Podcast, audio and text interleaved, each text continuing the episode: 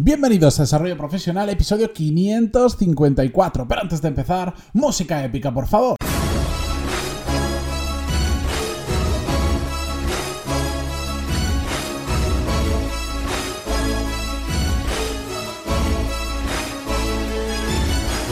Muy buenos días a todos, bienvenidos a Desarrollo Profesional, el podcast donde hablamos sobre todas las técnicas, habilidades, estrategias y trucos necesarios para mejorar cada día en nuestro trabajo.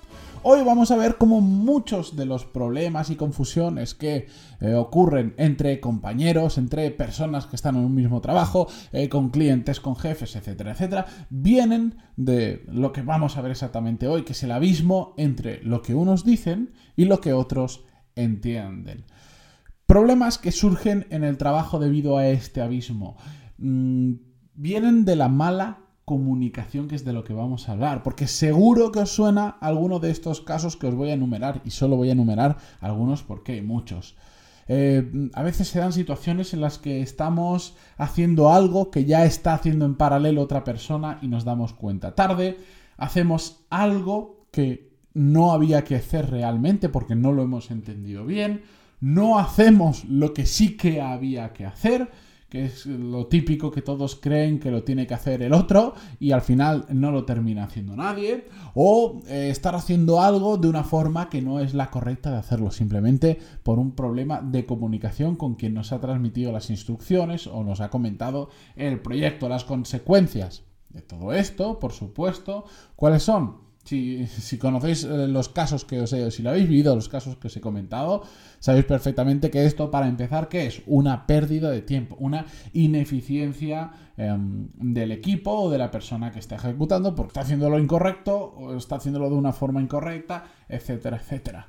Mm, además, se producen muchas confusiones y malentendidos entre, entre compañeros que pueden enquistarse y a la larga ser un gran problema. En otras ocasiones, las consecuencias de una mala comunicación puede ser que quedemos muy mal con un cliente. Por ejemplo, cuando todos creen que el, que el, resto de compañeros, que alguno de ellos está atendiendo a un cliente, y cuando todos creen eso, nadie está atendiendo al cliente. Que de hecho esto me pasó hace muy poquito. Eh, fui a comprar ropa em, a una tienda y cuando iba la hora de pagar, todos, mm, no sé por qué, asumieron todos que iba a ir su compañero a cobrarme y se pusieron a hacer sus cosas dentro de la tienda, uno en el almacén, otro doblando ropa, lo que sea.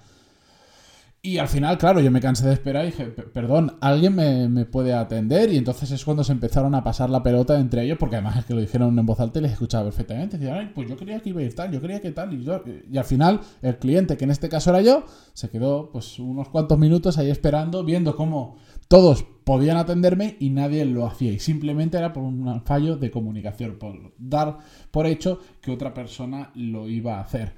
Otra de las consecuencias de la mala comunicación es, por supuesto, no conseguir nuestros objetivos, porque bien no llegamos a tiempo porque lo estamos haciendo de la forma incorrecta o lo que sea, o también puede ser, por ejemplo, porque una mala comunicación nos ha llevado a que, el equipo esté siguiendo los objetivos incorrectos porque no han entendido bien cuáles eran los objetivos y nosotros creemos que lo tenían muy claro y resulta que no lo tenían tan claro y llevan eh, meses trabajando en algo que realmente no era así.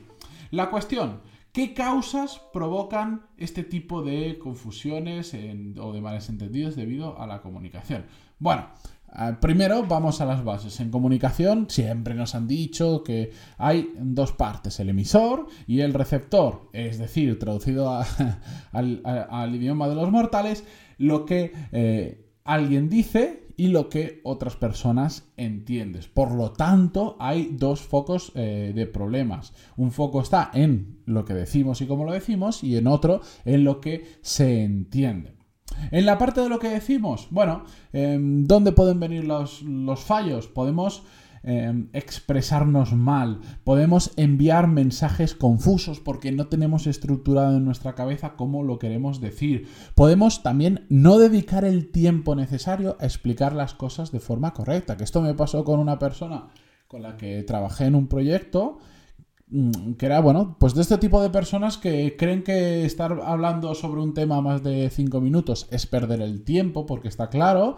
Entonces, cada reunión con esa persona para los siguientes pasos em, eran muy complicadas porque daba por hecho muchas cosas que creía que todo el mundo tenía que entender y encima no te dedicaba más de 5 minutos. ¿Qué pasaba? Pues tú de esos 5 minutos tenías que intentar pillar lo máximo, intentar meterte en su cabeza, mm, te ponías a ejecutar y después resulta que, claro, no estabas haciendo algo como 100% como esa persona lo necesitaba, pero tampoco te dedicaba más de 5 minutos para explicártelo, porque él consideraba que no era necesario Em, explicarlo más en profundidad porque estaba absolutamente claro, pero esto llevaba pues a ineficiencias, a problemas, a cabreos, a enfados, etc.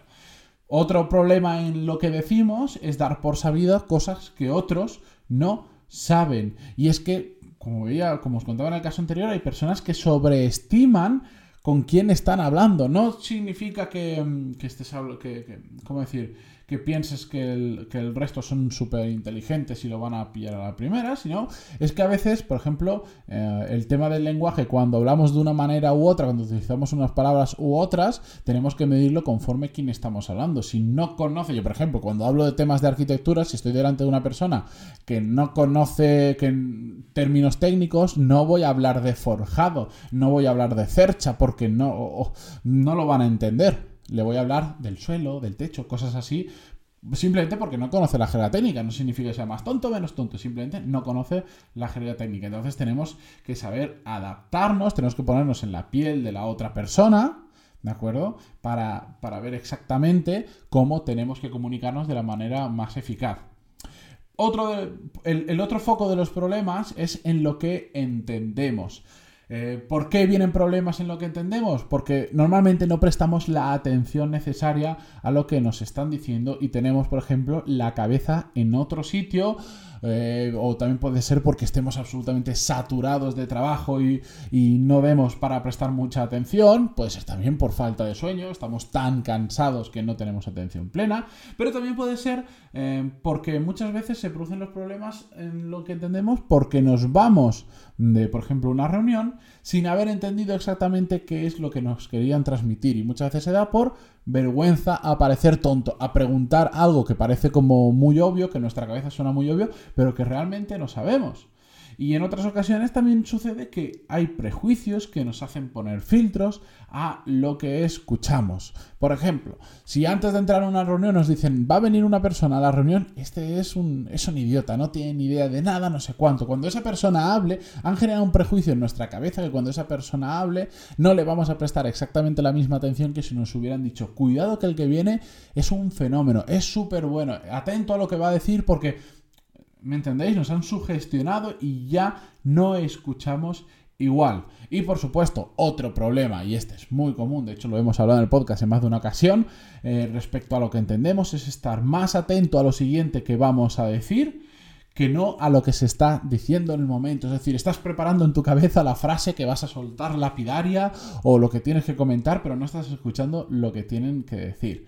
Bien, esos son algunos de los problemas y sus causas. Ahora bien, ¿cómo podemos evitarlo? Bueno, vamos a pensar que si los problemas se centran en esos dos focos, las soluciones también van a estar centradas en esos dos focos. Por eso, cuando somos nosotros los que hablamos, tenemos que tener muy claro qué es lo más importante de lo que tenemos que decir y poner el foco en ello. Después ya habrá tiempo para contar más detalles, eh, más detalles o entrar en profundidad, pero tener claro que lo que queremos transmitir son estos tres puntos y empezar por ellos, por ejemplo. También tenemos que simplificar nuestro discurso, porque se trata de que nos entiendan, no, por ejemplo, de parecer más culto. Esto es una, pequeña lucha que yo tengo muchas veces, por ejemplo, con tema de, de abogados, que a veces digo, leo contratos que es que es recuerdo un contrato en concreto que lo leí y digo, es que es imposible entender lo que se quiere decir en el contrato porque se han utilizado términos tan técnicos,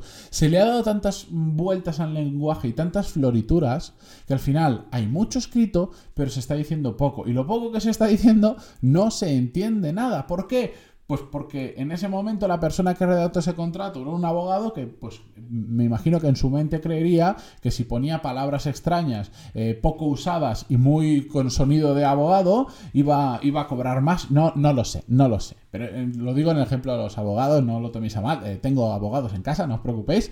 ya si eso me tirarán las orejas en casa. Em, pero lo pongo como ejemplo porque muchas veces me he encontrado que a veces hablas con ellos y es que es difícil entenderlo solo por las palabras que utilizan, no por lo que quieren decir. Y volvemos a lo mismo, pues si tú estás en un, en un juicio hablando con un juez, genial, utiliza esas palabras porque, digamos, estáis en sintonía y estáis todos en vuestro rollo de utilizar palabras extrañas y poco entendibles, pero bueno, entre vosotros no sé cómo, pero os entendéis. Pero si estás hablando con el resto de mortales, haz cosas que se entiendan. De hecho, tengo guardado un ejemplo de un contrato que para mí es el mejor contrato que leí porque apenas tiene lo mismo que en otros contratos se hacen en 7 o 8 páginas. Esto es un contrato en, una, en un folio en dos caras, simplificado y con idioma mm, de mortales para que cualquiera lo pueda entender. Muy bien redactado y perfectamente legalmente válido. Pero bueno, siguiente ejemplo que os quiero contar. ¿Cómo podemos evitar problemas cuando somos nosotros los que decimos?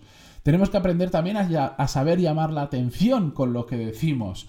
Esos, esas reuniones donde hay una persona que está hablando durante una hora, esos discursos de Fidel Castro que estaba siete horas hablando en el mismo tono constantemente son un rollo. De hecho, yo, por ejemplo, para el podcast, aunque no siempre lo hago bien, por supuesto, intento meter mm, puntos de pausa, intento meter matizaciones, eh, llamaros un poco la atención en los puntos que creo más importantes, etcétera, etcétera, para que no sea tan eh, rollero. Pensad que no es fácil mantener la atención de la gente, hoy y menos hoy en día, donde estamos cada día acostumbrados a, consumir cosas que son como súper rápidas, vídeos en YouTube, podcast de 12 minutos, etcétera, etcétera. Tenemos que llamar la atención de esa gente. Y por último, cuando somos nosotros los que estamos hablando comunica o comunicando, asegurarnos de que los demás han entendido lo que nosotros queremos que entiendan, que esto es uno de los graves errores, dar por hecho que han entendido lo que nosotros creemos que hemos dicho. Y esto se soluciona tan fácil como preguntando, sobre todo, por ejemplo, reuniones donde estamos marcando objetivos, preguntando, a ver, ¿quién, hazme un resumen de, del cuál, cuál, cuál crees que es tú el objetivo que te hemos marcado. Y que te lo verbalicen. Si te lo verbalizan ni es correcto, genial. Y si no, bueno, pues ya corriges, matizas, lo que sea. Pero no tenemos que dar por hecho que han entendido exactamente lo que nosotros queremos decir. Siguiente punto, cuando somos nosotros los que escuchamos, siempre tenemos que tratar de poner atención plena, que es un hábito poco habitual, valga la redundancia, y que yo entiendo que en determinadas situaciones, como veíamos, es muy complicado, por ejemplo, cuando son eh, reuniones muy largas, pero tenemos que poner toda nuestra atención plena en lo que estamos escuchando. Y no estar con la cabeza en otro mundo o no estar pensando en la siguiente frase que vamos a decir, como decía que esto es muy habitual, y por ejemplo, esto es un error que yo eh, cometí bastante hace algunos años y que poco a poco mm, fui... Eh, pues siendo consciente de mi error, cada vez que estoy en una situación donde veo que estoy más atento a lo que voy a decir que a lo que me están diciendo, pues trato de corregirme y trato de... Me obligo a no, me obligo a no decir eso que tengo en la cabeza. Es decir, bueno, por más que mm, tú creas que yo crea que solo me callo, me callo y no digo nada, dejo que la otra persona termine y mm, intento no usar eso que yo estaba pensando como forma de, digamos, de practicar y de y de contenerme a mí mismo. Eh, después, más cosas que podemos hacer es, por supuesto, no quedarnos con la duda sobre ningún detalle importante de lo que se está eh, diciendo. Yo de verdad, ¿a alguien le, preocupa parecer mm, tonto porque va a preguntar algo que igual puede entender que es una obviedad? A mí personalmente me da exactamente igual, porque lo único que busco es tener muy claro, que si seguimos con el ejemplo, si estamos en una reunión, tener muy claro cuáles son los objetivos que se están marcando en esa reunión. Y si lo tengo que preguntar tres veces porque no lo tengo claro, lo voy a preguntar y me da igual el resto, lo que pueda pensar. Pero yo voy a salir de esa reunión con las cosas muy claras en mi cabeza. Para mí, más tonto es el que asiente y dice que sí con la cabecita sin saber realmente lo que se está hablando en ese momento.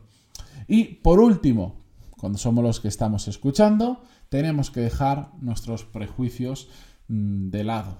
Como veis, todos estos puntos en gran parte están muy, muy, muy unidos porque al final cuando estamos escuchando pasan por nuestras cabezas muchas cosas que evitan que pongamos atención plena, como por ejemplo los prejuicios, o estar pensando en la siguiente frase, o estar en nuestro mundo, o en nuestros problemas, o en lo que sea. Así que ahí tenéis una batería de problemas y soluciones que espero que empecéis a aplicar hoy mismo, ni mañana, ni la semana que viene, ni el lunes, ni el próximo mes, porque esto es algo que simplemente poquito a poco tenemos que empezar a... Mm, aprender a, comunicar y también aprender a escuchar, que además tenemos episodios dedicados a todo ello. Con esto yo me despido hasta mañana antes de que os haga un episodio de media hora. Muchísimas gracias por estar ahí, por vuestras valoraciones de 5 estrellas en iTunes y vuestros me gusta, comentarios en iVoox, eh, Spotify, Google Podcast, donde sea que lo escuchéis. Hasta mañana. Adiós.